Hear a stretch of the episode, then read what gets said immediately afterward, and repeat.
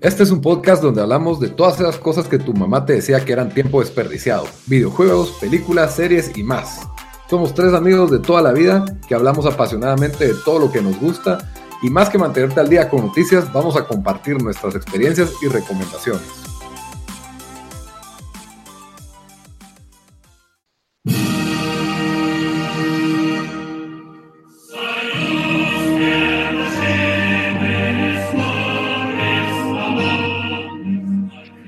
Nasdrovia, camaradas. Bienvenidos al episodio número 67 de Tiempo Desperdiciado. Seguimos con el especial de Chernobyl, del final de Chernobyl. Final de temporada, única temporada, porque es, serie limitada.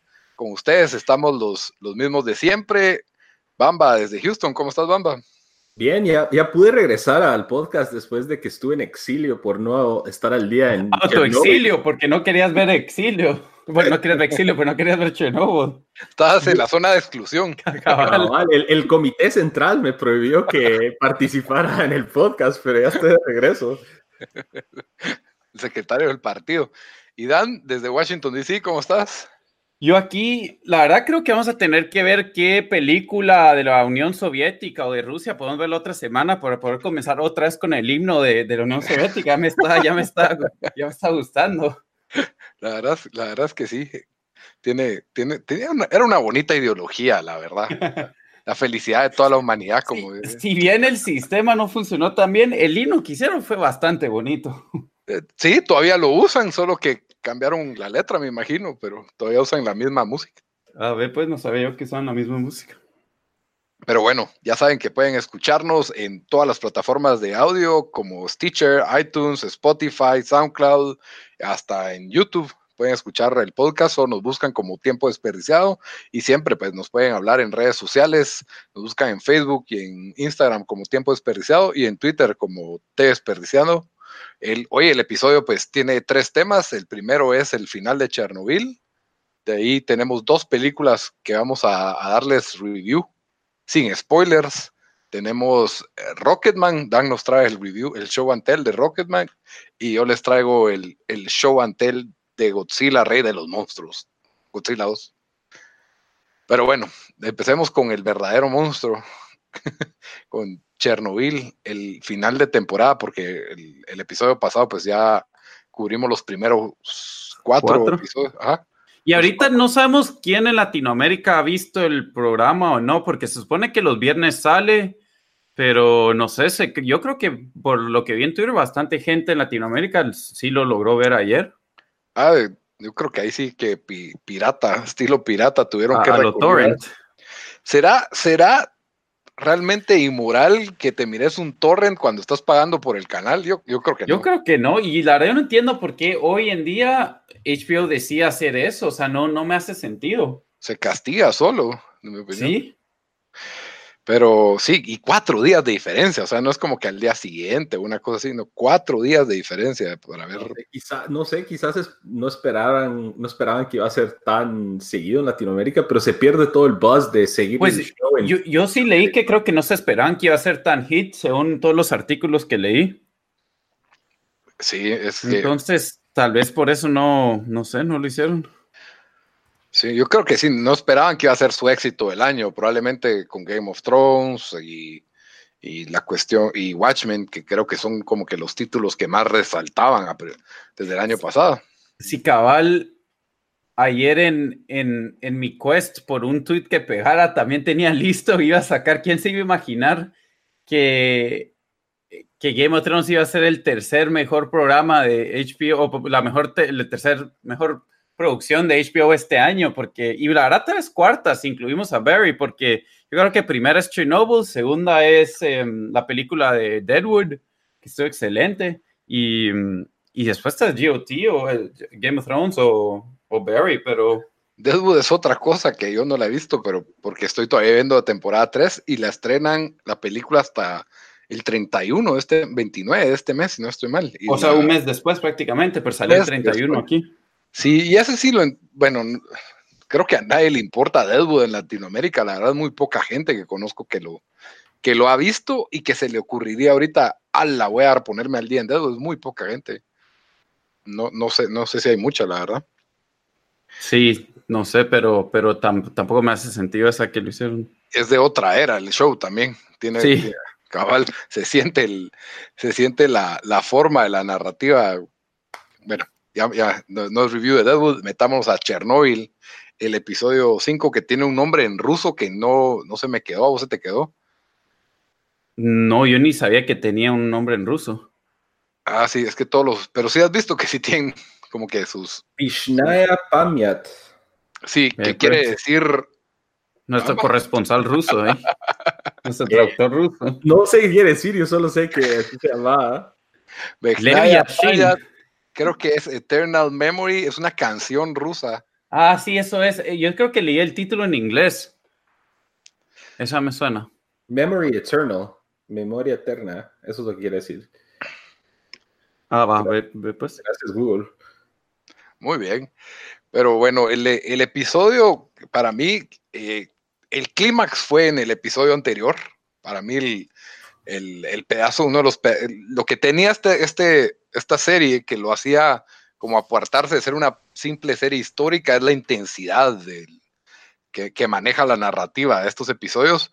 Y creo que al final ya no necesitábamos esa intensidad, fue más como una especie de aftermath o de cierre de, de que te, te, van cerrando la historia y te revelan el gran misterio que ha manejado la serie de cómo es que lo que estalla un, un reactor nuclear RMKB, o no sé cómo es que se llama, pero algo así. Y mm, si bien le faltó intensidad, que pues me encantó la intensidad que manejó este show, sí, sí fue una forma, tuvo su clímax, por así decirlo, el episodio en la forma en que en, un juicio se va revelando la, la, cuestión de qué parte fue negligencia y qué parte fue defectos de, de, la tecnología soviética, por así decirlo, ¿verdad? Que, que van amarrados a todo el sistema comunista deficiente que realmente era una apariencia lo que tenía esta nación de, de, ser potencia y no era, no era realmente una potencia. O sea, era una potencia en apariencia, nada más, siento yo. Y, y nuestro personaje, pues, Legasov, que, que aquí, pues, el, el autor se tomó la, la, libertad de meterlo en ese juicio donde realmente él no estuvo, pero creo que, creo que fue una buena decisión para mantenernos interesados en, en lo que hubiera sido una plática aburrida científica. Aquí se volvió una plática bastante interesante, la, la forma en que él explica los... Sí, para, Sí, con su tablero. En, la verdad, eso es lo único que yo tal vez, yo entiendo que nos quieren como que mantener en, en, en, o sea, en contexto de que es Rusia, ¿verdad? De que es la Unión Soviética, pero me hubiera gustado ver esos paneles en inglés, si tengo alguna crítica, es, era eso, que, que los pusieran en ruso. Y lo más solo cuando oiga el podcast del quinto episodio, que si no han oído el podcast, eh, lo deberían de oír, como dijimos la, eh, la semana pasada cuando hicimos el episodio de Chernobyl, dijimos le agrega bastante información. O sea, no me sorprendería si dicen, ah, conseguimos los, lo que de verdad usaron para el, para el, para el juicio. Sí, yo lo oí, pero no me, no me recuerdo si los mencionaron, las tablitas. Ah, lo tenía que oír otra vez. Pero no, la verdad, para, para, mí, mira, eh, como vos dijiste, ya, o sea, yo sí estaba curioso de qué tan bueno iba a ser el último episodio, porque que si bien en el podcast nos habían enseñado de que, no, bueno, habían dicho que nos iban a enseñar qué pasó, ¿verdad? Yo creo que lo lograron de enseñar, y me imagino que obviamente lo tuvieron que simplificar, pero lo, lo, lo lograron hacer de una forma donde no solo uno entendía, pero le agregaron drama, aunque ya sabías como qué pasó, ¿me entendés? O sea, le agregaron drama al caso, le agregaron drama a esas horas antes que, los minutos antes que estalla. Eh, Sí, no sé, creo, creo que hicieron, que, que por eso, por eso digo que, que, la verdad, no solo es la historia que cargó el, el, show, ¿verdad? Porque en sí, bueno, uno diría, bueno, la historia, o sea, solita ya, ya cualquiera te puede hacer una, una, un buen, una buena serie basada en eso. Pero sí, sí, no sé, para mí, de, de la forma tan buena que cerraron el, el, el show, me, me parece que, que obviamente sí, el trabajo que hicieron fue excelente. Sí, y yo creo que la narrativa es excelente porque, el, o sea, ellos pudieron haber hecho este el primer episodio y hubiera sido como aburrido, ¿me entiendes? O sea, le, la forma en que, que, fue fue, fue y terminar con el suicidio de Legasov, por ejemplo. Y, y, eso no hubiera sido un final feliz, por así decirlo. Entonces creo que fue creativo el escritor en, dejar esto para el final. Al mismo tiempo, visualmente, este episodio, esa, esa escena que, que, que, vemos el sueño soviético al principio, de ah, cómo, que como en lugar del sueño americano es el sueño soviético de un lugar bonito, de suburbios, donde todos viven como en paz y pues tienen sus familias y, como que te humaniza todas estas, a estos técnicos que estuvieron en, el, en la sala de control del, del reactor nuclear y hasta el bombero pues todavía roba escenas ahí. Sí. Eh, a mí me encanta, a mí me encanta y incluso hay una escena de una piscina que tiene un mural enorme, no sé, esas como cuestiones de arquitectura Esa soviética. no sale en Call of Duty Modern Warfare. Cuando, en la, cuando te toca ir a Pripyat, si no estoy mal, esa piscina es parte del, del Ulugrun, ese sí es un callback que no me lo esperaba, mamá. Ulugrun, ahí les va. Yo lo estaba viendo con Sara y, y Sara, ¡hala, qué bonita la piscina! Y me regresó el flashazo de Call of Duty cuando estás en, en ese, ese, mapa, pero sí, eh, creo que como ustedes bien dijeron, totalmente opuesto a Game of Thrones, que aquí sí nos dieron un cierre, sí se sintió closure, así cerraron muy bien la historia. Eh, creo que la manera en que, en que nos, nos, enseñaron, especialmente lo que me gustó bastante fue la recreación de lo que sucedió cuando estalló el, el reactor. Eh, sí. Todo eso fue, me gustó bastante. ¿Qué haces, Ida? No, y eso que, bueno, sí nos enseñaron la explosión, pero no fue explosión tipo Michael Bay, ¿me entendés? Que miras a alguien volando por ahí, no o sea, fue incluso, incluso, o sea, el show, eh, yo pensé que no nos iba a enseñar la explosión en sí, pero el show fue tan bueno que no hubiera necesitado eso para poder, para poder enseñarte, o sea, todo, o sea, lo, pues, lo que pasó y, y cómo, cómo sucedió todo ese tiempo, o sea, porque siento que a veces otros programas usan la explosión o efectos para hacer como el cheap thrill, ¿verdad? Y aquí fue completamente lo opuesto, sentí yo. Sí, y, y, cabal, porque no usó, creo que la típica narrativa de que esto va a estallar como una forma de, suspenso, porque ya sabes que va a estallar. Incluso, bueno, incluso por momentos hasta te dan ganas, te dan ganas de pensar, no, no apaches el botón, como, como que si todavía pudieran salvarla la situación, pero hasta él mismo en el juicio dice eso ya estaba perdido, o sea, ya no había, ya habían pasado un punto de, no retorno, ¿verdad?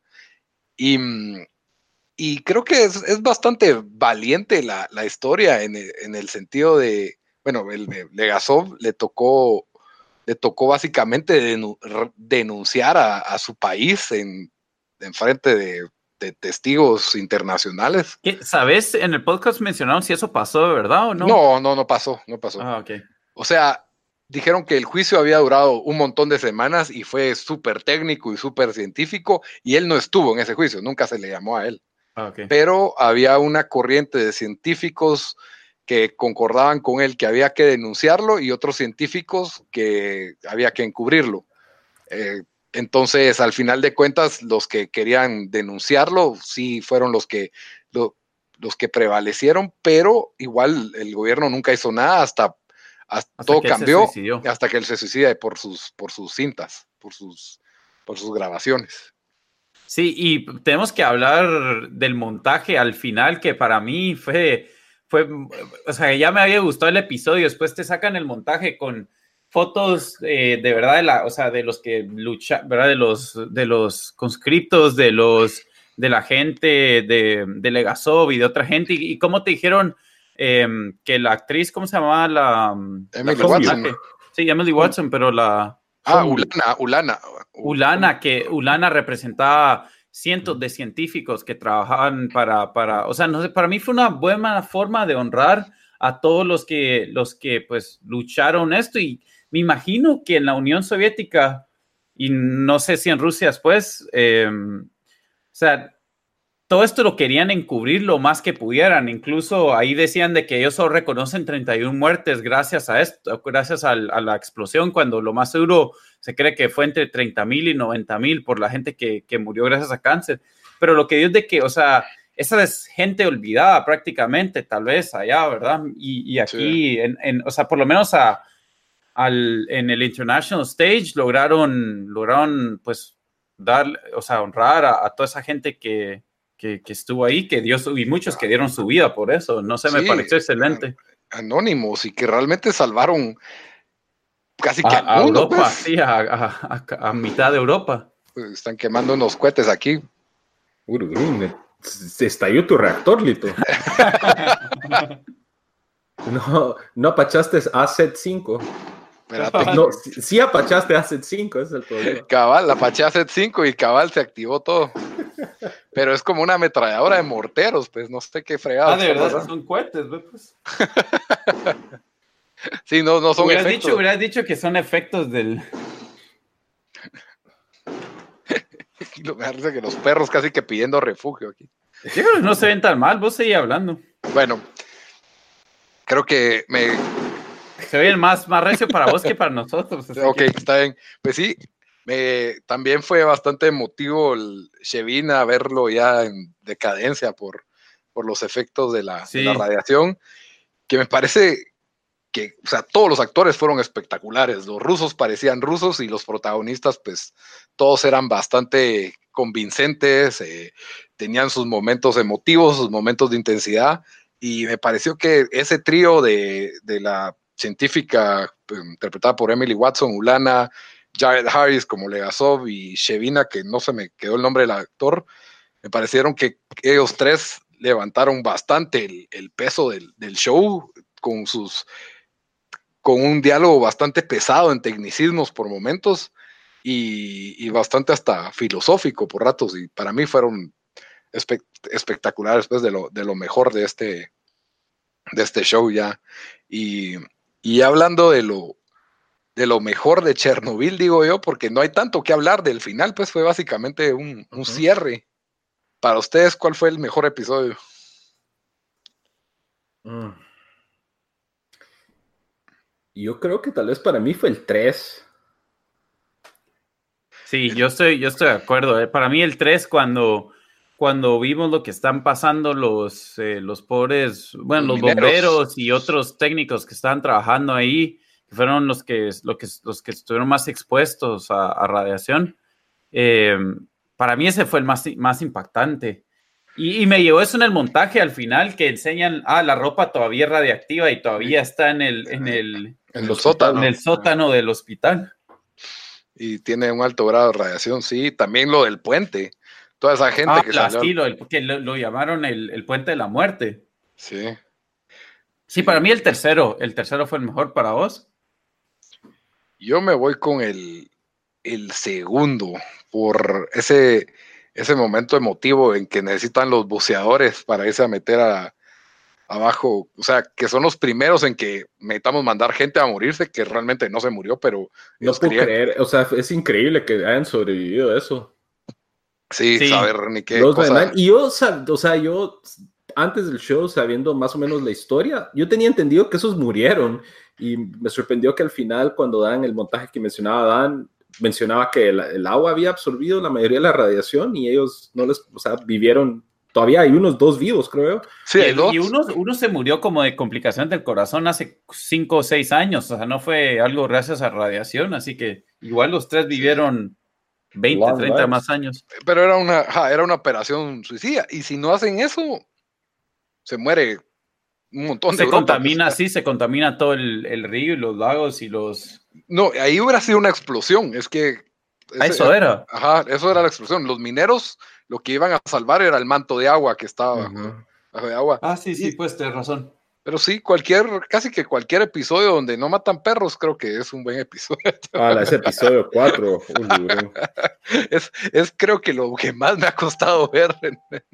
Yo no sé si ese fue el segundo mejor, la verdad, tal vez sí, o sea, porque te enseñaron, o sea, eh, te enseñaron, o sea, cómo afectó a, otra gente completamente que, ni estaba ahí, ¿me entendés? O sea, porque llamaron a, algún soldado de saber ni qué parte de la Unión Soviética que acababa de pelear en Afganistán y ahora te dicen, va, mira, tenés que... Te ir a matar, solo que matar perros, pero, ah, sí, pero, sí, qué fácil, pero encima eso también hay esta radiación que, que en seis años, diez años, a ver ni qué te puede pasar. Sí, aunque ese episodio sí tiene una de las mejores escenas, los 90 segundos de los biorobots es para mí otra de las ah, mejores escenas. Cuando, los sí, Los chavos esos y se cae el mula ese. Se tropeó. qué estrés, Mula, ese va, pobrecito, se tropeó. 90 segundos en un lugar de escombros que nunca has visto en tu vida y tenés que. Ay, esto ya no, creo que no lo sacaron en el montaje, pero cuando, cuando acabaron la operación de limpieza, vienen y, los, los, de la Unión Soviética dijeron, queremos poner una bandera de la Unión Soviética hasta arriba de, no sé, no sé si era el reactor 3 o 2, uno de los que sobra. Esto lo vi en, en un artículo de fotos. Y dicen de que dos veces lo trataron de hacer con helicóptero y tuvieron que, que eh, abortar la misión. Y después mandaron unos pobres a nueve minutos de, altos niveles de exposure solo para poder poner la bandera de la Unión Soviética ahí, como decir, misión cumplida. Eso salió en el, eso sale en el episodio 3, es lo último que mirás. Cuando... Ah, sí saben, ah, sí, ah, bueno, pues el backstory. Eh, yo no sabía, no, sabía, que era tan peligroso donde ellos estaban. Bueno, era peligroso, pues, pero, pero que, o que se habían, habían fracasado tanto haciéndolo, pero así cierra, era como no la pusimos en la luna, pero la pusimos en el lugar más peligroso del mundo, básicamente. pero hay que decir, pues, o sea, quiera que no hubo un, logro soviético salvando. No, eso es lo que Dios fue, la verdad fue impresionante lo que hicieron con la limpieza ahí, o sea, sí, sí, sí fue, o sea, sí, ahí sí que misión es heroico, Sí, es heroico. Pero creo que no se le reconoce porque como ellos mismos fueron los causantes del, del, desastre, ¿verdad? Y probablemente lo hicieron peor, porque si hubieran rápido reaccionado, tal vez las cosas hubieran sido diferentes, pero... Pues se hubieran salvado para mí, se hubieran podido haber salvado los bomberos, pues no tenían nada que, andar haciendo ahí, pues eso ya era... Ah, sí. No, yo digo otra gente que estuvo afectada, pues, porque, o sea, ni cuánta, qué, cuánta gente le dio cáncer eh, en la ciudad porque no decidieron no evacuar hasta dos o tres días después. Sí, y el, mejor personaje para ustedes, o cuál fue su personaje favorito, mejor dicho. Mm. Em, hmm. Yo creo que ese Sherbina tal vez fue a todos. El, el funcionario y cabal me llegó bastante cuando están él y Legasov sentados en el banquito afuera del juicio y él está como con un, un insecto en la mano y, y, Legasov le da un como speech de que, de que no, él fue valioso y todo lo que, o sea, fue, le dio como que un chin up. Sí. No sé, me llegó, me llegó bastante esa... Porque, si él no lo hubiera escuchado, hubiera sido otro funcionario más necio y, no se arregla nada. Pues, cabal, de todos los, los funcionarios escogieron al que era bueno o algo así le dijo. Sí, y que supuestamente él dijo, esto no ha de ser de importancia porque me escogieron a mí. Cabal. eso pensaba, ¿verdad? ¿Y Dan? Yo me quedo con con Legasov y tal vez eh, no, Legasov lo más solo, aunque creo que Emily Watson también hizo re buen papel, sí, hizo re buen papel, pero no, Legasov siento que es el que como que llevó la historia y te dio como que el, o sea, porque el, drama de lo que creo que bien lograron enseñar por qué alguien así se suicidaría, ¿me entendés? O sea, que tenía toda esa culpa de cómo pudo haber hecho algo más. No, y que básicamente esos mineros murieron culpa de él, pues, y no eran necesarios. O sea, era, había una probabilidad de que iba a ocurrir, pero, pero no ocurrió. De lo que yo había entendido, creo que esa era una de sus culpas que él tenía, de que al final del día, la probabilidad de que bajara el combustible ese y, llegara al manto de agua era una probabilidad de 50% y al final nunca, nunca llegó al, a toda la instalación que él puso ahí, pues. Yo creo que esas son, eh, o el tipo de decisiones de que hay que sacrificar vidas para salvar más, ¿verdad? No, no hacer algo con lo que vivís fácil, pues. Sí. Y, mm, ¿qué decir? Para ustedes sí, mejor show de, bueno, ya lo hemos dicho como 20 veces, pero sí mejor show del año o no. Fíjate, mi personaje favorito es el, el, actor más valiente de todos. el jefe de los mineros. Oh, ese, fue, bien bueno. Y la escena donde todos le están poniendo la, la como que la mano sucia al, al, al ministro de carbón. Ajá. Pero ese cuate sí, echarse un full frontal así, mis respetos a ese tipo. Vamos a excavar como nuestros padres, dijo. Excelente. Pero sí, mejor, mejor, regresando a tu tema, Dan, sí, mejor show del año, fácil. No, no me imagino un show mejor que este. Y, mágico, pues cinco episodios, no estábamos más, no estábamos menos. Fue, fue perfecto. Yo, yo concuerdo, yo al principio no, yo, yo dije, porque yo sé que, que, ustedes son bien engasados con HBO. y, y, también Sara, ala, qué buenísimo está. Yo como que, ah, esto va a ser overhyped, qué wea. Y de ahí vi el primero y yo dije, bueno, voy a, ver, voy a empezar. Y sí, me, lo, me piqué vi los cuatro de un solo cuentazo. Y sí, estoy de acuerdo que es el mejor, el mejor show del año por, y por tal vez bastante. Sí, a mí también me pegó porque fue, fue mi novia la que me dijo, ¡Hala! Tenemos que verlo. Yo como que, es que ser como documental y qué hueva. Ya sé qué pasa, dijiste vos. Voy al primero y quedé como que blurum. Me costó esperar cada semana por cada episodio, la verdad.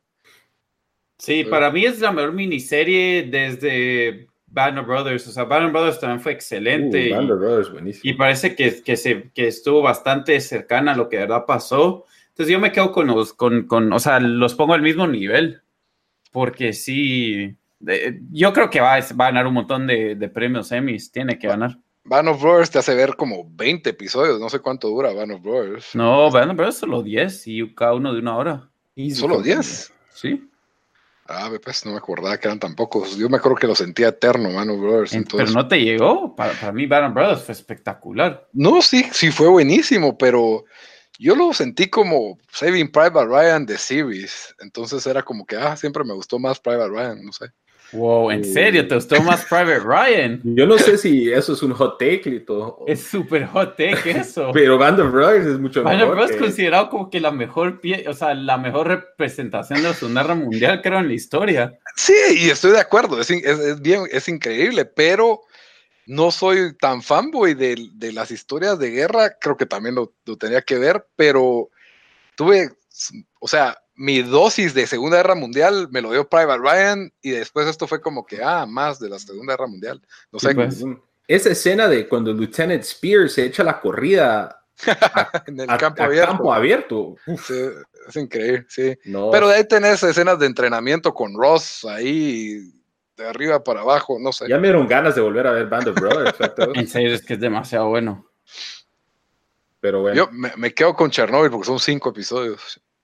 Y hacer, hacer cosas cortas en esta época cuesta. Entonces, props to that. y lo tengo más presente también. Sí, no, pero, pero sí. Bueno, no hubo un episodio malo. O sea, no, no hay un episodio donde sí sabes fue algo aburrido ese. O sí, o innecesario, cabal.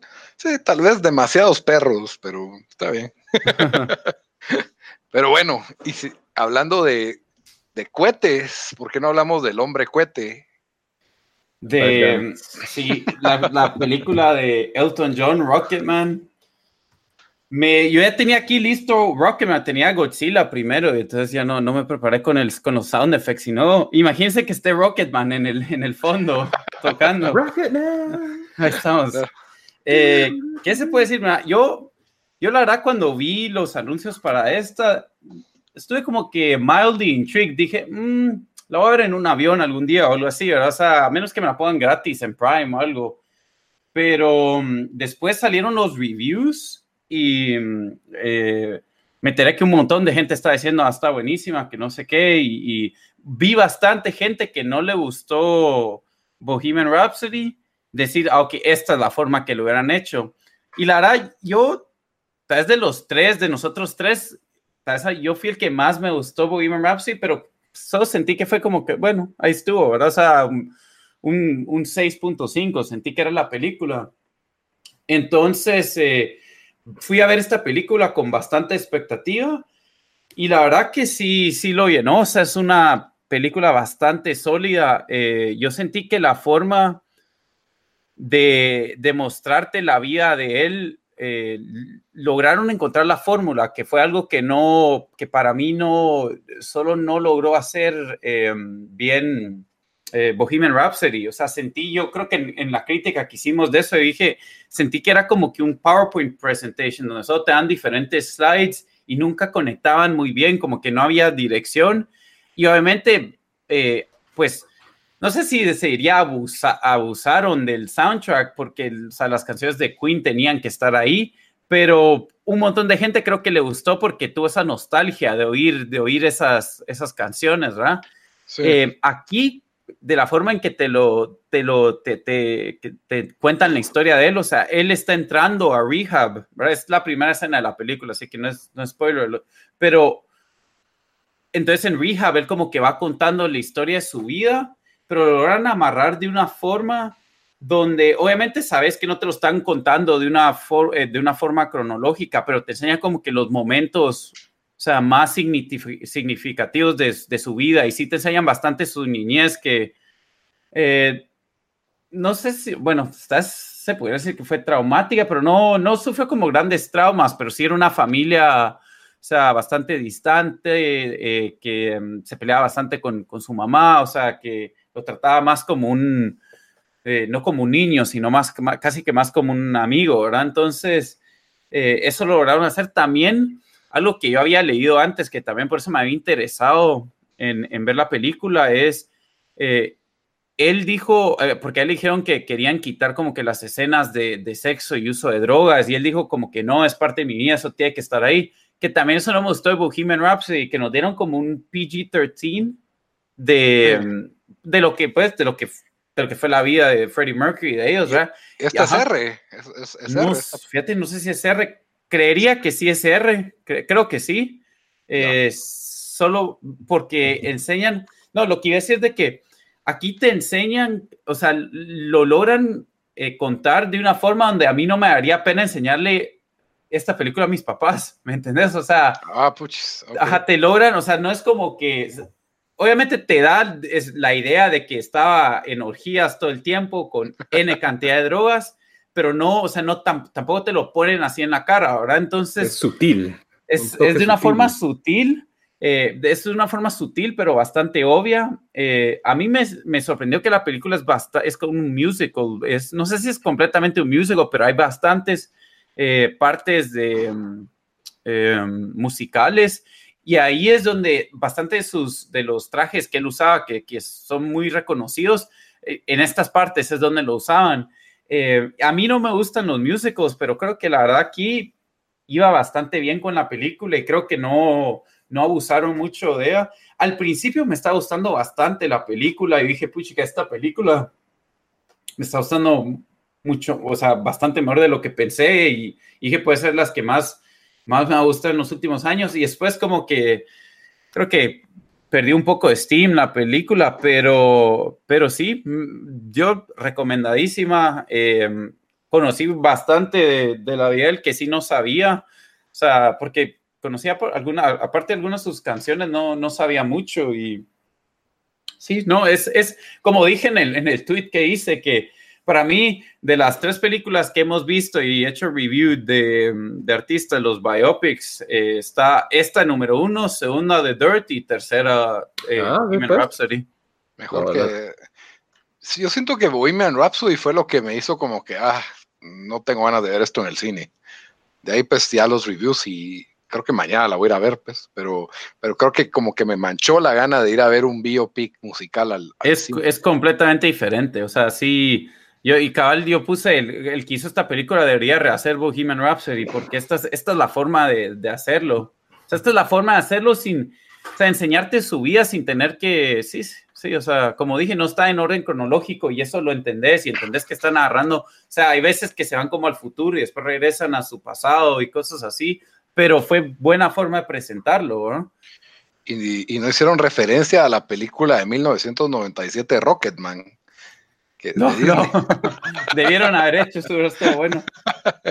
Lo que sí es que terminaron con un montaje al final de parecido al que, eh, hizo The Dirt, de fotos eh, icónicas de ellos que salieron en la película o escenas icónicas y después las fotos de eso, que creo que estuvo bastante bueno. ahora te doy un dato interesante. El escritor de Rocketman de 1997 es el escritor de Chernobyl también. Ah. ¿En serio? Full circle. Eso no, me lo esperaba. Pero, sí, no, qué bueno. La verdad es que yo no tengo expectativas muy altas. Tampoco fui gran fan de Sir Elton, Sir Elton John. Yo la verdad la primera vez que oí de él fue cuando se murió la princesa Diana. Eh, no, no era... No, Candle in the Wind. Cabal.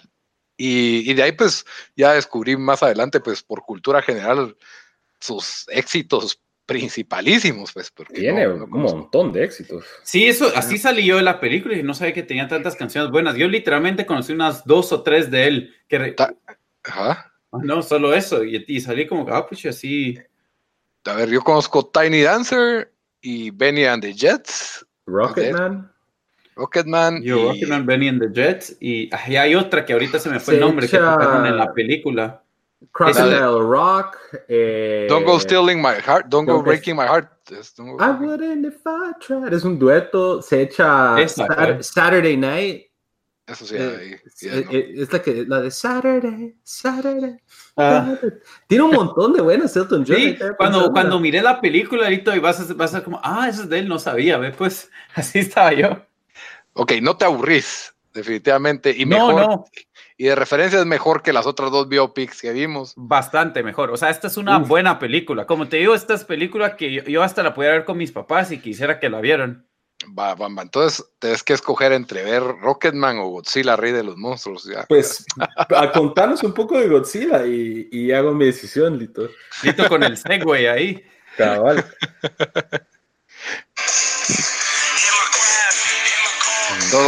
quería revivir los recuerdos de, 1997. La canción era el álbum más esperado del año, creo. No, fue el más sonado ese año porque tenía esa canción de, Pop Daddy y tenía la de Wallflowers, la de que era el cover de We Can Be Heroes, creo yo. Ah, es cierto. También es de esa, si no estoy mal, lo usaron para esa película. Pero bueno, hablando de, dinosaurios gigantes, que no estamos hablando, Godzilla, King, Godzilla 2, Godzilla King of the Monsters se llama la, nueva secuela. Yo tenía una expectativa bastante, bastante alta, porque si pones a monstruos gigantes a pelearse, pues ya toma mi dinero, yo lo voy a ir a ver. Por eso he visto, por eso me pues fui a ver Pacific Rim 1 y 2, fui a ver hasta Rampage, fui a verla en. Bueno, ustedes los dos la tenían entre sus 10 mejores películas para ver este, más esperadas. Más esperadas, sí. La verdad es de que esperaba un espectáculo visual. Godzilla, la, número uno del 2014, fue dirigida por Gareth Edwards y la película fue visualmente increíble. Em, lástima que tenía, tuvo buenas actuaciones. Sale ahí Brian Cranston, el de Breaking Bad, que pues, spoilers alert, en la, se muere a media película, pero igual la película maneja una buena intensidad, lamentablemente no tiene tantas escenas de acción. Decime que dice Say My Name en la película. no, no, ah. no, pero el director es este Gareth Edwards, que fue el que dirigió Rock One, mm. que es, eh, pues, solo para que, pues, es, la idea de Godzilla, la primera era hacer un Godzilla que se sintiera real, lo cual era algo bastante ambicioso y, y que se tomó bastante en serio la película pues funcionó en crítica y funcionó en taquilla y luego nos dieron una precuela con Skull Island de King Kong, que para mí es una de las mejores películas de monstruos que he visto, así de monstruos gigantes, empatada con Pacific Rim, la 1, que, de Guillermo del Toro, que me encantó. Eh, la película de, de, Skull Island, pues no se hace lo opuesto a Godzilla la 1, no se toma para nada en serio, tiene un show soundtrack de los 70s, el contexto de Vietnam, Samuel L. Jackson, Brie Larson cuando caía bien, el, actor este de Loki, el, actor de Step Brothers. a Tom Hiddleston y John C. Reilly es el de. John C. Reilly, Y John C. Reilly se, roba el show en, esa película. Es, es bastante masacre, bastante gore. Entonces, después de dos películas bastante decentes, yo esperaba que Godzilla 2, Rey de los Monstruos, vamos a ver, vi un trailer y decía que hay aparentemente 17 monstruos en la Tierra como Godzilla. Yo dije, voy a ver a Godzilla destruyendo 17 monstruos. O sea, eso es lo que yo quiero ver. Yo quiero ver a Godzilla pelear y destruir monstruos. Y lamentablemente la película es un fracaso completo al mostrarme eso. No se debería llamar Rey de los Monstruos, porque solo pelea como con tres. Y mm, spoiler. no, el, elenco es bastante bueno. sí es bastante gacho, porque en, el, en, el, en el trailer te lo venden como que, ah, esta es la mega pelea de Godzilla contra todos los kaijus o contra no sé qué, todos los monstruos de la Tierra. Es como una mala película de Rocky. Pierde una, pierde otra y de ahí por plot devices baratos obtiene superpoderes y gana, salva el día. O sea, es, es, es bien gacho, la verdad. Eh, desperdician un cast tan completo. Sale Kyle Chandler, si lo conocen de Early mm. Edition, eh, Friday, Night Lights, eh, Bloodline. O sea, para mí es, uno, es un actor que me encanta, pero siento que no ha logrado obtener su, su, su gran papel. Sally Hawkins, que ganó un Oscar en The Shape of Water, completamente desperdiciada. No sé por qué estaba en esta película. De ahí esta Vera Farmiga, que pues es medio famosa. Ella salía en eh, American Horror Story Coven. Sí, y la chava de Stranger Things. Que ah, Eleven. Eleven. Eleven. Pésima. La novia de Drake en cuatro años. Allegedly, y sale este otro. De, Millie Bobby Brown. Millie Bobby, Brown. y Thomas Mildich, que es el que sale en el protagonista de Silicon Valley, que es como el comic relief con otros soldados. Y no funcionan para nada. La película tira como seis chistes y todos así malos, malos. O sea, es un escritor que creo que primera vez que dirige, eh, tiene un dramatismo innecesario. Sentí que estaba viendo la película de, del astronauta, así de drama familiar, en lugar de, como que, ¿por qué no me muestran a los monstruos pelear? Eh, todo el mundo viaja de un lado al otro en esta especie de avión, helicóptero mágico. hay radiación por todos lados, pero esto ofendería a los a Chernobyl. sí, eso iba a decir, no vieron Chernobyl. No vieron Chernobyl. Eh, Godzilla es un monstruo radioactivo, pero lo acarician como si fuera un perrito. No, no, o sea, la película no tiene, no tiene una historia coherente, que eso no es lo que más le pido a Godzilla, sino que le pido buena acción y, empiezan como que, como esta película ya es parte de una saga y ya está garantizada la siguiente película que es Godzilla versus King Kong, como que tratan de expander en el universo y explicarte cosas que no paran siendo necesarias para nada, se pierde demasiado el tiempo y dura dos horas, dura más de dos horas la bendita película. Entonces, para mí sí fue, fue medio castigante, a pesar de que los actores hacen bien su trabajo, especialmente Kyle Chandler, me parece que hizo bien su trabajo, pero el guion era muy pobre. El papá de de Tyrion Lannister, el que sale de Tywin Lannister, hace también un buen papel, pero... hasta él tenían ahí. Sí, o sea, estaba súper cargado y, otro, otro que también salía en The West Wing, que es que hace, o sea, como te digo, tenían un gran cast, tenían a Godzilla, tenían a todos los monstruos, eh, sale un tal Rodan y un Ghidorah. Ah, sí, Ghidorah, Rodan, sale Mothra también. Mothra, ¿verdad? Todos estos monstruos que, que, para la gente que es como fanática de culto de esto, iba a ser clásicos. iba a ser como que una orgía orgásmica nerda para que ellos los miren pelear y no, no, no fue. O sea, salen muy pocos, salen, desaprovechan los monstruos, las peleas no fueron como que PG, fueron como y, de ahí ves a un adolescente que es más inteligente que todos los adultos y eso a veces a mí me, molesta. Entonces, definitivamente, Godzilla, rey de los monstruos. Thumbs down. Sí, decepción, decepción. Se desvió totalmente de lo, de, lo, de lo buena que fue con la isla de la calavera. Y entonces, no, definitivamente yo le doy como un 4 o 3 de 10 a esta película. Lito, ¿Rampage o Godzilla? Rampage. Ulurum, que está tan mala, está... bien mala entonces. Es que no, no, no se encuentra la película, o sea, de repente es súper dramática, las peleas tuvo una, tuvo más que la 1, pero no sé, o sea, no, ninguna fue así como convincente. eh, Rampage al menos estaba la roca haciendo sus chistes y, eran como exagerada a propósito. Eh, Ese con tal de tener la roca ya son tres puntos para la película. Sí, pero mira el cast que tuvo esta y aún así no, no funciona porque el guion, o sea, hubieran hecho una película más, más simple, siento yo, o, sin tanta idiotez. Eso es lo que, lo que me pareció a mí. O sea, se fue, se fue over the top y no en un buen sentido, sino en un mm. sentido como, como tonto. Como... Para mí una película así, innecesario tener tantos actores de peso, o sea, budget gastado innecesariamente, porque la gente que va a ver esto no, no va a saber, o sea, no, no, no va a saber esto por las actuaciones. Incluso por eso me, me, me pareció tan, tan chistoso en, en, Dios, en, ¿cómo se llama? En Pacific Rim, donde sale Charlie Day como, como un científico cuando todos lo conocen más por, por ser el, el, personaje más estúpido de It's Always Sunny. O sea, para mí algo así funcionó también porque sabes que la película en sí no se está, no se está tomando en serio. Entonces, sí, entonces me, me, pareció raro. Yo cuando vi el trailer, primero a mí no me gustan estas películas. De por sí, Pacific Rim creo que fue la excepción. Pero, pero sí dije, ¿para qué necesitan todos esos actores ahí? O sea, no. Pues fíjate que lo que me, por ejemplo, Godzilla 1 tuvo a Brian Cranston que venía de salir de Breaking Bad y tuvo al actor de Kikas y, y creo que a la chavita está Olsen. O sea, era un cast decente. Y, y, siento que lo aprovecha bien. Eh, con Skull Island sí está con Tom Hiddleston, Brie Larson y Samuel L. Jackson.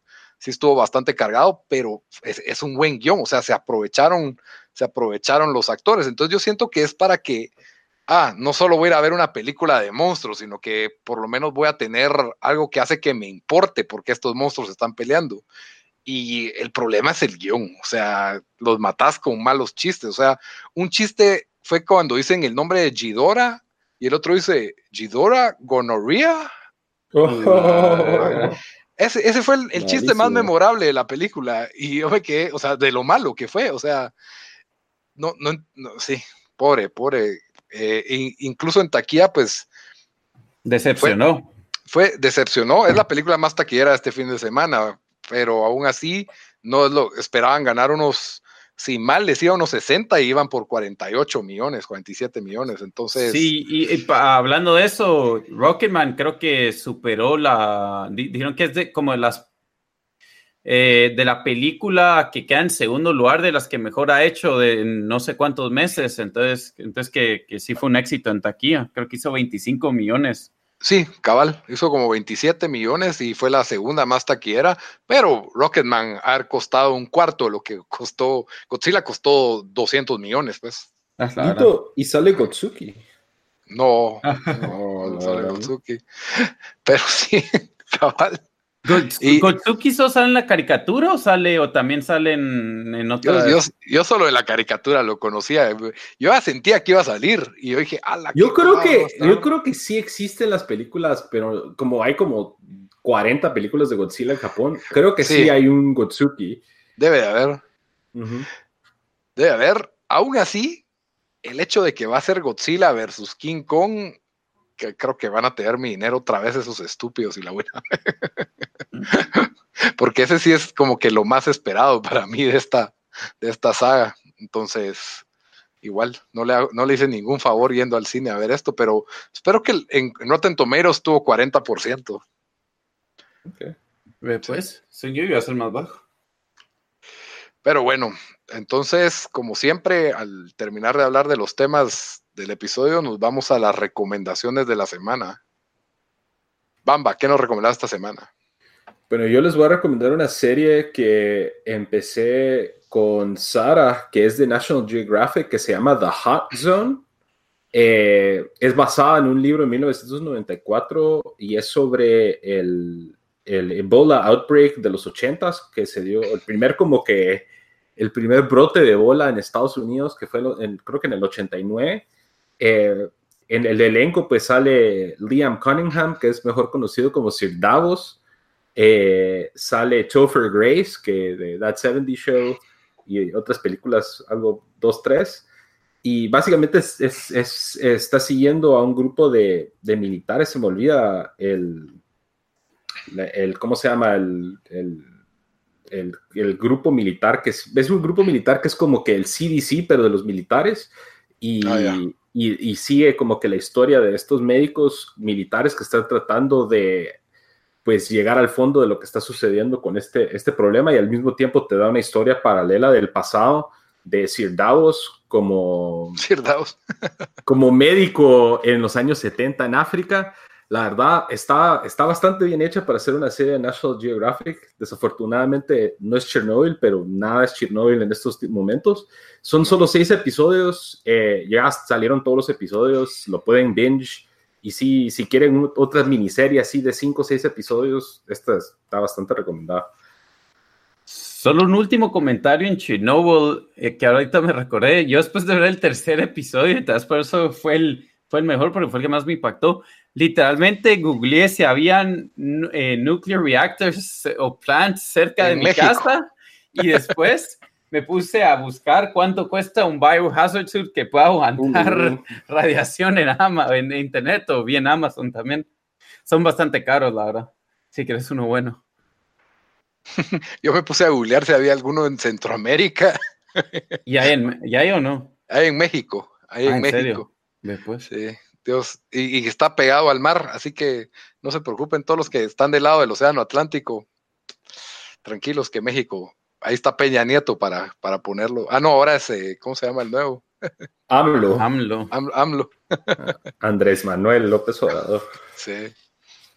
Pero bueno pero bueno, y mi recomendación de la semana, pues yo ¿Me saltaste a mí? Ah, no, perdón, es que Dante, pusiste a hablar de... De, Chernobyl. Mi recomendación... Creí que, tu recomendación era comprar un comprar Un Hasman, la verdad que sí, esa debería ser. No, mi recomendación va a ser eh, el programa de HBO que se llama Eastbound and Down. Fue una serie que duró cuatro temporadas, del 2009 al 2013. La primera temporada es excelente, la segunda y tercera más o menos dos que, pero, pero la cuarta posiblemente mejor que la primera. Terminé, al final terminé de ver el show, lo comencé hace como 3, 4 años y, y sí, muy bueno, recomendadísimo. Em, y lo bueno es de que son episodios de como 30 minutos y creo que solo hay 8 episodios por temporada, así que rápido se lo puede, lo puede ver uno. Sí. Bueno, mi recomendación, pues, es una película de la saga. Iba a recomendar Kong y la, la Isla Calavera o Skull Island que es de mis películas favoritas de, peleas de monstruos gigantes. Eh, a pesar de que la película es PG-13, tiene escenas bastante violentas y tiene, a, mi criterio, tuvo como que bastante intensidad. Eh, las actuaciones de Samuel L. Jackson, Tom Hiddleston y Brie Larson, eh, John Goodman, son, son bastante buenas. John C. Riley también, que se roba, el, se roba el show en esta película del 2017. Van a ver buenas peleas, tiene buena trama, un show soundtrack de la época de los 70 ver helicópteros de Vietnam volando en el atardecer ya es espectacular de por sí. Entonces, muy, muy recomendada la, la película y con eso pues terminamos el, el episodio. Y como siempre, pues les recuerdo dónde nos pueden escuchar. Nos pueden escuchar en SoundCloud, en Spotify, en YouTube y en iTunes. Siempre nos buscan como tiempo desperdiciado. Y en redes sociales, coméntenos qué, qué les pareció Godzilla 2, el rey de los monstruos, Rocketman y el final de Chernobyl. Ya saben que lo podemos discutir. Estamos ahí en redes sociales, en Facebook como Tiempo Desperdiciado, en Instagram como Tiempo Desperdiciado y en Twitter como Desperdiciado. Hasta la próxima, mucha. Hasta la próxima.